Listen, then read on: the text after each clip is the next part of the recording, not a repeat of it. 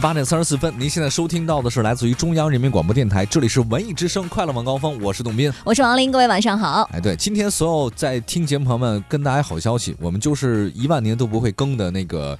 公众号今天终于在半个小时之前的顺利的已经更新了，是吧？对对对对对，已经更新了。更新的就是对我们跟某些朋友的一些交情，还有你不太成功的栽培经历。是是是，然后里边也要特别感谢我们的这位好朋友哈，猛子，对，因为他也觉得我们俩吧，就是靠王林自己家的水培蔬菜过活的话呢，实在是有点穷的揭不开锅。天哪，对，晚上只能吃肉了，没有蔬菜，所以特特地呢寄了几个香蕉苗，然后呢王。林也特地把自己家里呢，你七天了是吧？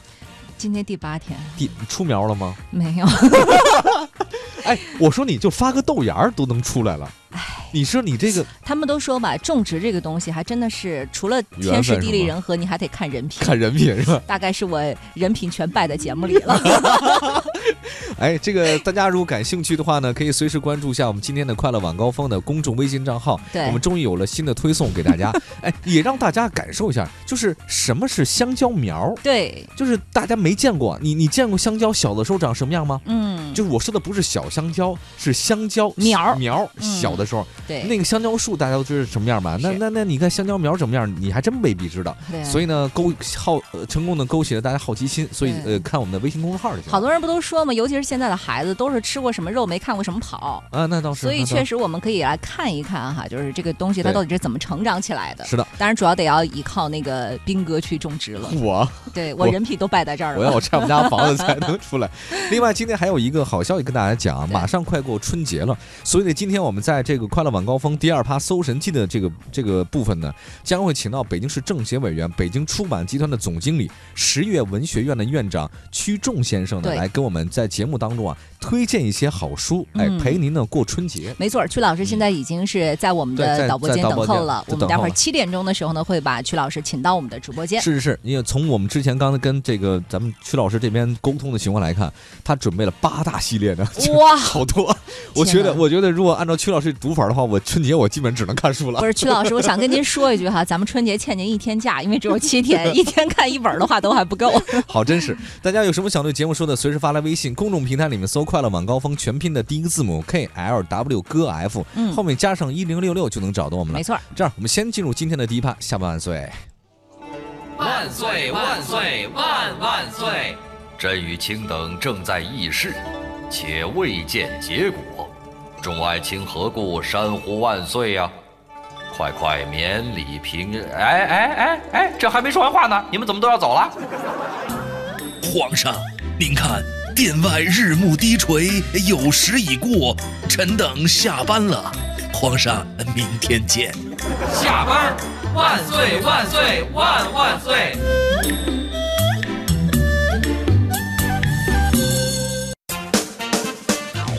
今天我们快乐晚高峰的第一部分下班万岁，首先跟大家说的就是一个温度的事儿。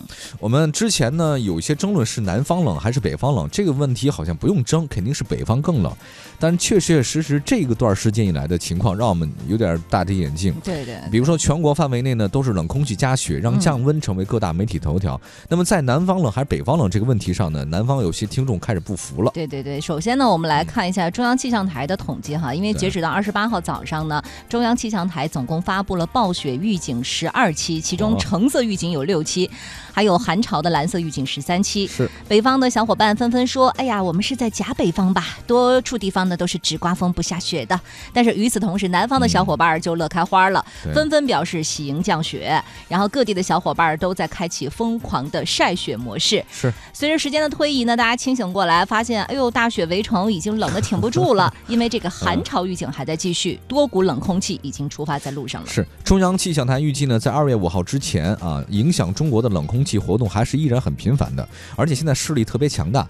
中东部大部分地区呢，比常年同同期的这个偏低气温可能会低两到四度左右。对对对，嗯。那你要说现在至于是北方冷还是南方冷的争论呢，还真不一定了。嗯。有网友认为还是北方冷，但很多南方网友说北方有暖气，而南方过冬只能靠一身正气，嘿嘿哈嘿，所以呢，南方还是冷一点。对你就是也有。网友就直接神回复了，说你们比室外温度算什么本事啊？有本事咱来比比室内的温度对。，南方屋里很冷。南方朋友你们赢了，不是是我们南方的朋友赢了，我也是南方的。你知道我每天我上班的所有勇气哈，嗯，在出门的那一刻已经消耗完了。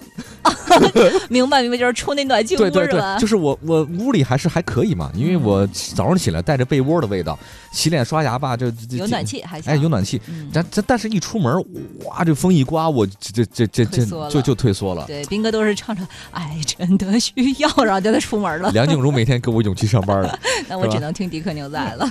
下一个呢，说说月亮的事儿，千万别错过月亮。今天晚上的雪月，有人说是不祥的一个征兆吗？怎么回事儿哈？昨天其实我们已经给大伙儿介绍了对，今天晚上月全食，估计很多朋友都会看。整个过程再跟各位来回顾一下，哎在七点五十，就晚上七点五十过一会儿哈，它会钻到地球的影子里嗯；二十、点五十分会完全钻到地球影子里，会哎呈现出一个古铜色。没错，到二十一点三十分，它会靠近地球影子的中央，颜色会变得非常的暗。哎，二十二点十分，钻出地球本影，东侧会重现光明。到二十三点十一分，月球就完全钻出地球的影子了。其中呢，这个呃，今天晚上呢，就差不多快到九点的时候吧，到十点之间，哎，月球呢完全在地球的影子当中，嗯那就是月全食的现象。这个这事儿就大发了啊！嗯有民间有说法，你说这个月亮呢有异样的颜色，寓意着不同的灾祸，那它真的是这种呃征兆吗？那肯定咱不能宣传这封建迷信是吧？嗯对对对的，那确实是有一些说法，比如说啊，天文术语当中啊有个叫蓝月亮，嗯，我说的不是大家那个洗漱用品蓝月亮，跟广告没关系。对蓝月亮啊，就是天文术语这蓝月亮不是指蓝色的月亮，嗯蓝月亮我们查了一下，这个词儿呢主要是西方国家的一些说法。嗯，因为大概呢，在四百多年之前，当人们提到蓝月亮的时候呢，就好像你说把白的说成黑的很荒谬，哦，所以蓝月对对对蓝月亮就认为说你这事儿就跟那个咱们中文的说，你那这太阳从西边出来是一样的。嗯，他说这个蓝月亮在西方的意思是说，当月亮变成蓝色的时候，这事儿才能发生，也意味着这事儿它永远发生不了。对对对啊。猴年马月嘛，那感觉。因为英语当中有一个谚语叫做 “once in a blue moon”，就是意味着几乎它不会发生，几率太低了，哎太低了就这意思。嗯，那这个通常情况之下呢，月亮是什么色儿呢？咱们看起来是红色和黄色，叫红黄色。嗯哎，对，差不多这意思。呃，人们很少能够看到蓝色的月亮，只有当火山爆发或者森林着火的时候呢，嗯，它那个火山灰啊，哇，就飘到这个大气当中，这些粒子它会散射，哦，它会它光会有散射漫射，一散射就把那个蓝色光给散射出来了。印出来了，所以整个你看到这个月亮是蓝的，嗯，所以这就是一个巧合。每当啊，这个这个月亮为什么变蓝色呢？在这个地区，是因为当地发生了大规模的火灾，或者说火山爆发的时候，嗯它月亮就变蓝色了。但是呢，所以人就哦，你看蓝色月亮了，这个地方肯定有问题。但真的不是这样，嗯，这个实际上有前因后果。对他把因果弄反了。他把因果给弄反了，是他跟你分手，不是因为他你分手，是因为他不爱你了，嗯，而不是说你分手后他不爱你的。好了，算了，我也没找清楚。不对，你这个逻辑是错了，我操，反正就是就是那意思，就是就是就就就是说 就是他把因果 弄反了。弄反了，哎，就这个，哎，所以这个导致了很多人说蓝月亮会有灾害发生，这个这不是真的，对吧？嗯，呃，通常其实咱们仰望星空的时候，您嗯看到的这个月亮呢，都是红黄色的。嗯那什么情况下又会出现不同颜色的月亮呢？比如说哈，空间卫星上面拍摄的这个月球照片，它是灰色的，对吧？对对，它是灰的，啊，然后当月球呢它出现在地平面的时候，它光几乎通过所有的大气，大部分的蓝光被散射掉，所以红光呢并没有被映射，这时候月亮看起来就是红的了。那当月亮出现的高度越来越增高，它穿过的大气层又很薄，这个时候月亮看起来就是我们最常见的黄白色的。哦，对对对，嗯我倒是觉得这个月亮不会会。这个产生什么恶的这种征兆，但是我知道月亮会对人的情绪产生影响。尤其对女性，嗯，对，这是女性。呃，你知道为什么会月亮对女性产生影响格啊，外大跟？那个潮汐什么的有关系是吗？并没有，嗯，是这样的。这个人说有句俗话叫“男人是土做的，女人是泥做的，水做的，女人是水做的”嗯，这个人身体当中将近百分之七十多或者到八十左右吧，我七十五，七十五啊，嗯它这个是都是液体。嗯月亮它会对液体产生一种效果。嗯，那么女人呢是水做的，所以嗯月亮对女人的影响最大。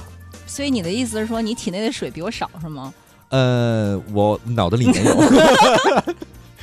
你大概懂这意思了吧？哦，懂了，我懂了。就是它这个，因为它月亮怎么会对人产生影响呢？实际上，其实是它不是影响你这个人的状态，它是影响你影的液体啊。影响你身体当中的血液和体液还有其他的这些因素。嗯，那那自然就会对你产生些影响了。嗯，那有人说是在月圆之夜的时候，人可能会情绪激动一点，嗯然后亢奋一些嗯亢奋一些，呃经常会对着月亮嗷嗷叫那种嗷的那种的，牙也长长了。啊，变身眼睛突然变了，哇，觉得觉得浑身不自在，哇，毛发 咔咔咔骨头今儿就响，让大家你心里的声儿又太大了。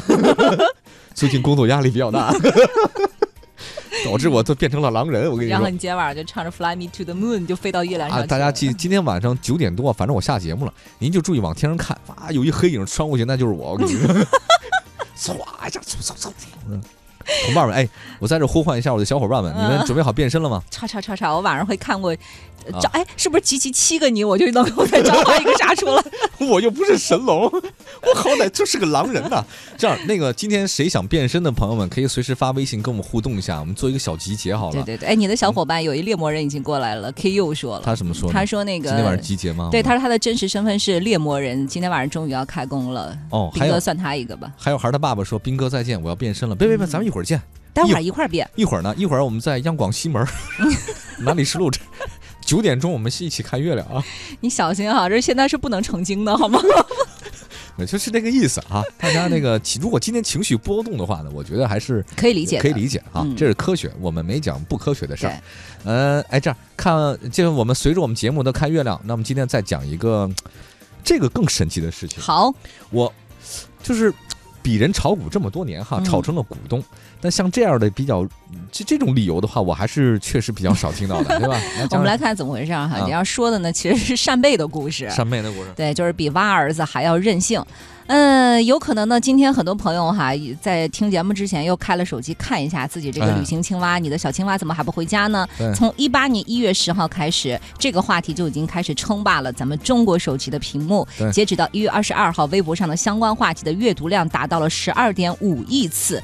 呃，如果说这个养蛙的游戏让您感到的是牵挂，那么上市公司獐子岛三十号晚间发布的一则预亏五亿元的公告，就上演了一个现实版的旅行青蛙，而且呢，让公司的四万两千多名的股东可能要付出真金白银的代价，哎因为这个扇贝呢又跑了。扇说扇贝跑了，对，说扇贝跑了，公司可能预计二零一七年亏损的是五点三亿到七点二亿元。嗯，这獐子岛这公司说呢，我们正在按照这个制度啊进行呃底波虾夷扇贝的年末存量盘点，就是看看它那个扇贝啊这底下有到底多少。嗯，结果他们一盘点发现，部分海域的这个扇贝啊存活异常，就什么意思呢？没了。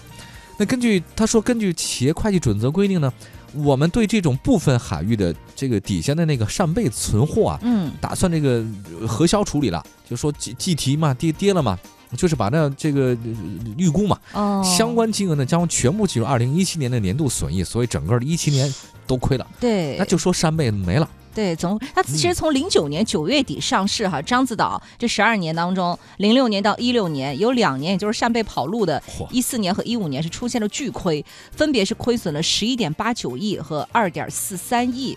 对，就是但你但你不觉得这事儿特蹊跷吗？王烈，嗯你看啊，按照咱们那个海洋的道理来讲啊，嗯就是大海里面鱼塘也是有鱼游走，那一定有鱼游回游回来游回来。嗯，那么你说这些扇贝它去哪儿了？它跑哪儿去了？它跑了，就一定有其他的海洋生物过来吧？嗯，或者说是其他的东西过来吧？嗯它怎么可能没了呢？嗯嗯去哪儿了呢？对啊，扇贝去哪儿了？嗯，你你要？拍一个网综吗？对啊，扇贝去哪儿了？我不知道啊。嗯它反正他没到我们这儿来。你说这家公司可有意思了，他嗯只要说自己经营不好，那我就说我扇贝跑跑了，跑路了，哎你也没法去你能你能潜水到那个他们家那个海域当中潜下去，还说这是我们家的海域，你潜到底下去看看自己扇贝有多少，这怎么可能？嗯你没法潜水啊，你不知道，只有他们自己知道，所以他们想说什么就是说什么。嗯嗯，我们到现在为止就不知道这个扇贝到底去哪儿了。他四万两千多名的股东，等于都是小股东式的这种散户吗？散散户基本上散户。哎，那亏的又是散户啊！对啊，它一下就暴跌了嘛。哦，我反正不懂这个那我怎么感觉这个里边有一点就是赌博的这个性质在里头呢？就是你不知道他那扇贝今年到底会不会跑路啊？妹妹，嗯，中国股市你觉得跟赌场有什么区别吗？倒也是百分之五十的几率嘛。对，别买扇贝了，这太不靠谱不是了。，刚才我那话有点开玩笑，真的不是这意思啊。我只是说希望有关部门到底查查，是他真的就这么说了呢，还是扇贝真的走了？嗯，咱至少得心里有个底，对吧？你说你要是走了，他为什么会走？嗯，你你你前两年你的巨亏为什么巨亏？他为什么会走？你是干这行的，他走了，难道你就没责任吗？嗯你是种你是养殖养殖养殖这个东西的的啊，嗯那你这是有问题的。嗯我还倒听那种说法，有可能是他都死了，不是跑了。哦，那我觉得如果是死了，这事儿更严重。对，你知道为什么吗？他如果是跑了，说明这扇贝吧它是活的，嗯说他没养没养死，说明他们养殖技术还是可以的，嗯，只是呢在防范技术上差了一点。嗯那这是他跑了。如果这扇贝死了的话呢，就说明这扇贝的养殖技术都不过关，等于你的管理经营不善。你就不行。嗯那他们连跑都跑不了，那你都都死你手里了，你说怎么办？嗯，你跑到其他地方的话呢，我们也许还能逮回来，或者天过都过两天溜达溜达。交点什么好朋友啊，交点什么仓鼠妹妹啊、蝴蝶姐姐啊，他能一起回来是吧？嗯你给他备炒干粮，买点三叶草什么的。那你如果是死了的话，那就没招了。明白明白，你大概的懂我意思，他没盼头了。所以如果是死了的更糟。哇，这养扇贝还能上市呢？我现在在想，开玩笑，他们家原来养比目鱼的真的啊哦，养那扁口鱼的，哦，太厉害了，很厉害吧？嗯，我得用我的脑洞再好好想想。你你你看，咱们就就咱们失踪的扇贝吧，这个叫做。对，那下一个呢，再跟大家讲一个这个这个好消息，好消息了，算是一个推荐书目的事儿。因为今天呢，我们在稍后的节目当中将请到一位呃重量级的嘉宾，嗯北京出版集团的总经理曲仲先生，十月文学院的院长，对，给我们大家推荐系列好书，陪大家过春节。嗯，那么在之前呢，我们也说一个跟书有关的消息。没错，这是一个逆袭的故事哈，让我们很多人都特别的感动和激动。因为嗯这两天呢，重庆一中、南开中学和巴蜀中学高一的学生特别的兴奋，因为老师啊，在这个寒假推荐书目上，居然推荐了武侠小说《天龙八部》。呃，就说哎呀，爸爸妈妈再也没有办法拦着我们看武侠了。然后家长也说，确实看到这个名单有点出乎意料哈。中学寒假推荐读《天龙八部》呢是件新鲜事儿，毕竟呢在长治的任态当中啊，假期呢你推荐科学著作或者说文学名著多一点。对，你说这个《天龙八部》嘛，它归到那个类型化小说叫武侠小说，好像呢是消遣用的，嗯，算是课外书。对，那这么看呢，《天龙八部》出现在中学寒假推荐的书的目录上面，有点算是逆袭吧。对，这为什么呢？因为前些日子哈，上海少年儿童图书馆是发布了一份上海市少年儿童的阅读报告，嗯显示中学生借阅最多的图书就是《天龙八部》，也就是说，中学生他喜欢《天龙八部》，这是有数据支持的。专家表示，把《天龙八部》这类武侠小说纳入到寒假的推荐书目，既满足了学生心理，又能给他们带来精神体验和价值思索。这个是教育模式多样化的体现嘛，嗯，对吧？前几年周杰伦的《蜗牛》啊，他唱的是瓜牛，但其实是蜗牛对，你要小心五十块钱啊。啊、我错了，我错了。对周杰伦的瓜牛啊，周周杰伦的瓜牛，还有他的屋顶，爬上了屋顶啊，嗯一步一步往前爬，入选了小学的教材，是吧？呃，有一些文学名著呢，倒不是说哈学生不接受、不喜欢，它呢是属于这种微言大义写作模式的，可能不是说中学生这个年龄层的读者能够接受和理解的。哎，哎，像那个《追忆似水年华》呀，《尤利西斯》啊，就连大学中文系的学生可能都不一定能读得过去，你又何苦强求中学生呢？哦，真的，我嗯我一直觉得，而且我觉得这个新闻里面有一点我不太赞同，凭什么说《天龙八部》就是一个消遣读物呢？啊，对呀，你定位呃就不对。他其实这个，我觉得这些人可能有点儿所谓的专家，嗯让我没有那么的那么的理解。你看，就是现在大家都知道唐那个塞万提斯写的《唐吉诃德》嘛，嗯嗯唐吉诃德，嗯，他其实这本书最早塞万提斯写他的时候，当时他就没把它想写成一个名著，嗯他就写一个就是讽刺那些，就是一个傻瓜蛋，就是就是就是傻瓜蛋的故事，跟桑丘之间两个人很无趣，就很、嗯就很历险的一个故事。然后没想到写完之后呢，成为一个特别受欢迎的第一部，后来又写的第二部等等。他当时就想写一个消遣读物的，嗯就是大家看着玩儿。可没想到，你说过了这么多年，那就是经典了。嗯，你能想到吗？谁也想不到。那我我觉得跟这个有点类似啊。金庸先生写这个东西，也许有些人看来是消遣读物，他可能当时写的时候只是为了连载或者赚取稿费等等，可是并不妨碍他之后有有可能成为经典的一种可能性啊。对因为很多人，包括像是以前我们在学校受嗯到的教育，或者在家庭里父母给我们灌输的，都是希望我们读这个书，它是能够学到东西的。有用的，对哦，哎有用的，对吧就你读这个有什么用？哎对，你能考试有用，你这个有用的。就太以目的性特别强。所以我觉得，其实小孩子包括他的人生观、价值观，我觉得应该多看看叫泛阅读类，叫大阅读类。嗯所谓大阅读类的话，不仅仅看一些你你这些所谓学科的这种书籍，或者说是一些你能马上能考试必备的这些书目。我觉得你只学这些东西的话呢，我觉得对他的这种三观的塑造不是特别的好，对，真的不是特别好。你学傻了，或者说高分低能，嗯，或者学你考上了一个很好的一个学校，但是你出来之后，你依然不知道这个人情世故。对，我觉得这个挺糟糕。你看《天龙八部》里面写的兄弟之情、家国大义、侠之大者，写乔峰专打女人，啊就把所有女人他爱的都打死了，阿朱、阿紫还有马夫人他全都干掉之类的。所以你是干嘛呀？你这是要以后暴吗？我我我这个意思啊，是你段誉对吧？段誉无心插柳，偏偏他他他他王语嫣，哎王语嫣嘛对吧？嗯？还有虚竹也是，你嗯没想到自己背着背人童姥啊，对对，背着一个爱恨情仇，人生的际遇其实就是在跌宕起伏之间产生的。嗯，你完全不知道你的下一步可能你的未来是怎样，但是永远保持一种希望。比如说段誉傻傻的哎我就是爱你，嗯，虚竹虚竹的爱呢可能就是随遇而安，对对但，那就无所谓。而乔峰的话呢，你的爱和国之间可能会有点分别。嗯，你是要你这国家的爱恨情仇，你还是自己个人的这种小情小，这个不好说的。所以，所以每个人的状态都是不一样。还有慕容复，嗯，整天累得跟那高考生似的，哇天啊啪啪啪啪打，姑苏最后得到什么？对啊，你你天天累得跟高考生一样的学习武林武林那些秘籍，你要学能怎样？嗯你还是一样，你不能成功嘛？就是你自己的那个，你他你也是侠，可是你侠是小侠了，嗯，你跟乔峰就是比不了嘛。嗯所以，所以我觉得你从这本书上，我们能学到很多的这种道义啊，等等道理，啊、状态等等。嗯，我觉得应该是读一读一些这些书。但如果我要我推荐的话，我更愿意推荐的是《笑傲江湖》。啊，《笑傲江湖》对，这是我最喜欢的一部金金庸的金庸小说说，嗯，我年轻的时候甚至有一个梦想，就是写武侠去。哦，我我写过，哦，你我写过，我写过，嗯但是我没有写写完。嗯，我年轻时候梦想就是在我二十多岁的时候，我曾经立下一个誓言，就是你一定要说出来吗？是我要说我要说，我知我知道这辈子不太可能实现了，因为当时我想的是什么，就是说只要我有钱了，我董斌有钱了。我告诉你，以后我投资，我拍一部《笑傲江湖》，我演令狐冲，我老婆演任盈盈，真的，这是我想法。可现在我年纪我我跟你讲，这两这个愿望和你今天晚上变成狼人冲上雪夜来，我我赌后面这个，我觉得后面这个更好实现。不是，我现在只能演任我行了，只能演我老婆的爸了不，。你把头发再弄凌乱一点，那个什么金毛狮王，你也可以去试一试。好吧，反正黄岛主也可以。我能挑战的角色不是太多了。现在，我们那个这个这先休息一下，好一会儿呢介绍一下，今天我们将会请到北京市政协委员、北京出版集团总经理、石油文学院的院长曲仲先生呢来给我们大家推荐系列好书，陪您呢一起过春节。一会儿回来。捨不得璀璨俗世，啊躲不開痴戀的人為，啊找不到色相代替，啊參一生參不透這條難題，吞風品雨裝落日未曾彷徨，欺山趕海踐雪徑也未絕望，拈花把酒偏折煞世人情狂，憑這兩眼與百臂或千手不能防，天闊闊雪漫漫風隨浪航，這沙滾滾水皺皺笑着浪蕩，貪歡一晌偏教那女兒情長埋葬。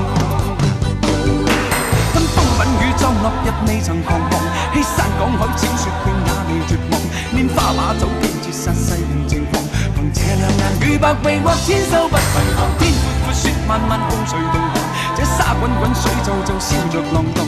贪欢一两，偏教那女儿情长埋藏。